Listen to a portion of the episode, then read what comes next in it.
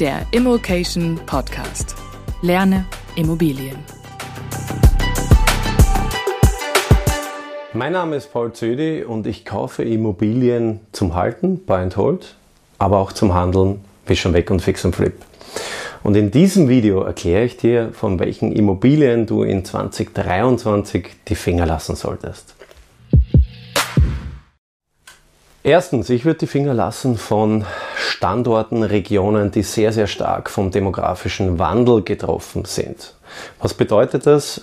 Demografischer Wandel, Überalterung der Gesellschaft. Äh, es gibt in Deutschland, in der westlichen Welt Regionen, ähm, ja, wo die Menschen immer älter werden, aber leider Gottes auch sterben und gleichzeitig die junge Bevölkerung in die Ballungszentren abwandern. Gleichzeitig die Migration, die dem entgegenwirkt, dem demografischen Wandel, die Migranten gehen in der Regel in die Ballungszentren. Es gibt Regionen, Beispiel, ich selbst bin in Thüringen investiert, der Bezirk Suhl in Thüringen, dem wird prognostiziert ein Bevölkerungsrückgang bis 2040 in Höhe von 30 Prozent. Welche Quellen kann ich dazu bemühen. Es gibt verschiedenste, es gibt Prognos, Wegweiser Kommune, es gibt die vom Immobilienverband Deutschlands die Berichte für die jeweiligen Bundesländer und es gibt auch das Immocation Standard Tool, wo ich sehr, sehr gezielt mir für die einzelnen Regionen, teilweise bis runtergebrochen zur Postleitzahl, relevante Daten ziehen kann. Was bedeutet das, wenn die Alten leider Gottes sterben und die Jungen weggehen? Das bedeutet sehr, sehr viel, weil zunächst einmal das Leer Leerstandsrisiko steigt. Ja? Folglich, wenn das Leerstandsrisiko steigt, fallen die Mieten. Wenn die Mieten fallen, fallen auch die Kaufpreise. Deswegen die Warnung, vielleicht habe ich heute eine schöne Ist-Rendite. Fraglich ist aber, wenn ich mich vor allem in dieser Region nicht auskenne. Natürlich kann ich überall gut investieren, wenn ich mich auskenne dort. Aber wenn ich mich nicht auskenne, dann ist die Frage, wie nachhaltig ist die Rendite und wie nachhaltig ist mein Vermögenswert im Wert. Zweiter Punkt, da möchte ich äh, sensibilisieren und das ist das Thema Energiewende, Energiekosten, Green Energy oder wie man das Ganze zusammenfassen möchte. Das sind ja mehrere Faktoren. Ich bin überzeugt davon, dass die Energiekennzahl zukünftig viel, viel mehr Einfluss auf den Preis der Immobilie haben wird. Was bedeutet das? Heute wird vielleicht rudimentär äh, oder also wirklich marginal unterschieden, ob meine Immobilie jetzt ein Energiekennzahl beispielsweise C hat im Vergleich zu E.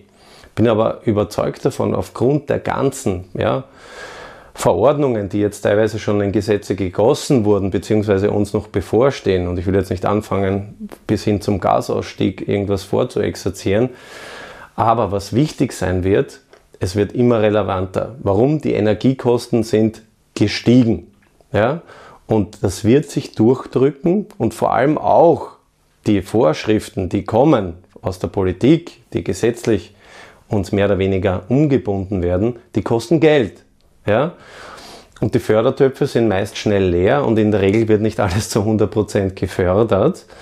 Und dementsprechend werden wir auf der einen oder anderen Stelle mit massiven Kosten konfrontiert werden.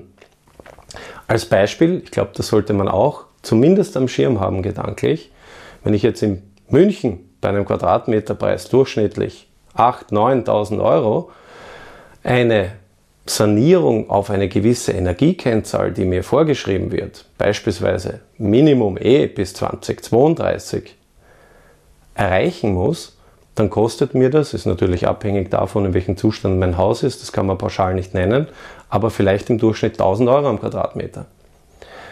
Diese 1000 Euro am Quadratmeter kostet es mir aber auch in einer Region, und ich nenne jetzt keine Namen, die aber sehr stark vom demografischen Wandel geprägt ist, wo vielleicht der Quadratmeterpreis heute 1000 Euro kostet und ich nochmal 1000 investieren muss. Da passt die Relation nicht mehr. Kosten-Nutzen im Rahmen des Ertragswertverfahrens. Ich kann meine Miete, kann in der Regel das nicht kompensieren, beziehungsweise die Miete kann auch in der Form nicht angehoben werden, um diese Zusatzkosten zu kompensieren. Dritter Punkt, der Immobilienhandel oder auch Fix and Flip genannt. Das war in der Vergangenheit, in den letzten Jahren relativ schwer, was falsch zu machen. Ja? Aufgrund der stetig steigenden Preise hat man sogar mehr richtig gemacht, wenn man länger gebraucht hat. Aktuell befinden wir uns in einer Phase, wo sich die Vorzeichen geändert haben, wo es ein Stück weit gefährlich wird. Ja, ich würde mich Stand heute, wenn ich ein Objekt kaufe und das beispielsweise mit einem Tool wie PriceHubble analysiere, dann drei Monate saniere, mich nicht mehr darauf zwingend verlassen, diesen Exitpreis noch zu erreichen. Was bedeutet das gleichzeitig? Ich würde euch raten, eher in Ballungszentren zu gehen, zunächst einmal und die Finger von irgendwelchen spekulativen, nenne ich es mal, Gegenden zu lassen. Zweitens würde ich euch raten, eher in Objektkategorien zu gehen, die noch gehandelt werden. Warum werden die gehandelt? Weil die leistbar sind. Ja? Was bedeutet das? Kategorie ein bis zwei Zimmerwohnungen. Manche müssen sich verkleinern. Es gibt genug Leute aber noch, die nach wie vor finanzierbar sind zum einen, aber die vor allem Geld erarbeitet haben, am Konto liegen haben, Geld geerbt haben, am Konto liegen, haben. Ich nenne die Inflationsflüchtlinge, die aktuell aufgrund der sehr, sehr hohen Inflation Angst haben, dass ihr Geld sukzessive weggenascht wird vom Konto und deswegen in harte Assets gehen, wie es eine Immobilie ist. Von welchen Objekten im Rahmen des Immobilienhandels lasse ich aktuell die Finger? Das sind Objekte, die vor allem junge Familien nicht mehr finanziert bekommen. Wir hatten noch Zinsen im Fixzinsbereich auf 10 Jahre in Höhe von 1%. Jetzt sind wir durchschnittlich roundabout bei 4%. Wenn man sich einmal eine 500.000 Euro Wohnung und dementsprechend das Darlehen hernimmt, dann hat die junge Familie noch anfänglich jährlich 5000 Euro an Zinsen bezahlt. Jetzt zahlt sie bereits anfänglich jährlich 20.000 Euro Zinsen. Und das können sich sehr, sehr viele nicht mehr leisten. Aber das Wichtigste und die Quintessenz aus dem Ganzen ist, jeder Markt hat seinen Markt. Es wird immer gehandelt. Menschen sterben leider Gottes. Menschen lassen sich scheiden. Menschen ziehen weg, verkleinern sich, vergrößern sich. Das heißt, der Markt ist nicht tot. Der Markt hat sich nur verändert. Und jede Veränderung bringt auch Chancen. Was ist die größte Chance momentan? Dass die geglaubt haben, einfach so mitspielen zu können und plötzlich hat ja de facto jeder geglaubt, er kann Immobilien kaufen, weil die Bank finanziert sowieso alles 100 oder 110 Prozent und man kann ja de facto nichts falsch machen, die fallen nach und nach links und rechts weg. Das heißt, es wird jetzt eine Phase für die Leute, die gut ausgebildet sind, die sich updaten, ja, die mehrere Strategien fahren, ja, die nicht nur in die eine Richtung blicken. Und deswegen kommen wir wieder zu dem Punkt, Wissen ist Macht. Und deswegen kann ich dir nur empfehlen, folge Immocation und abonniere diesen Kanal.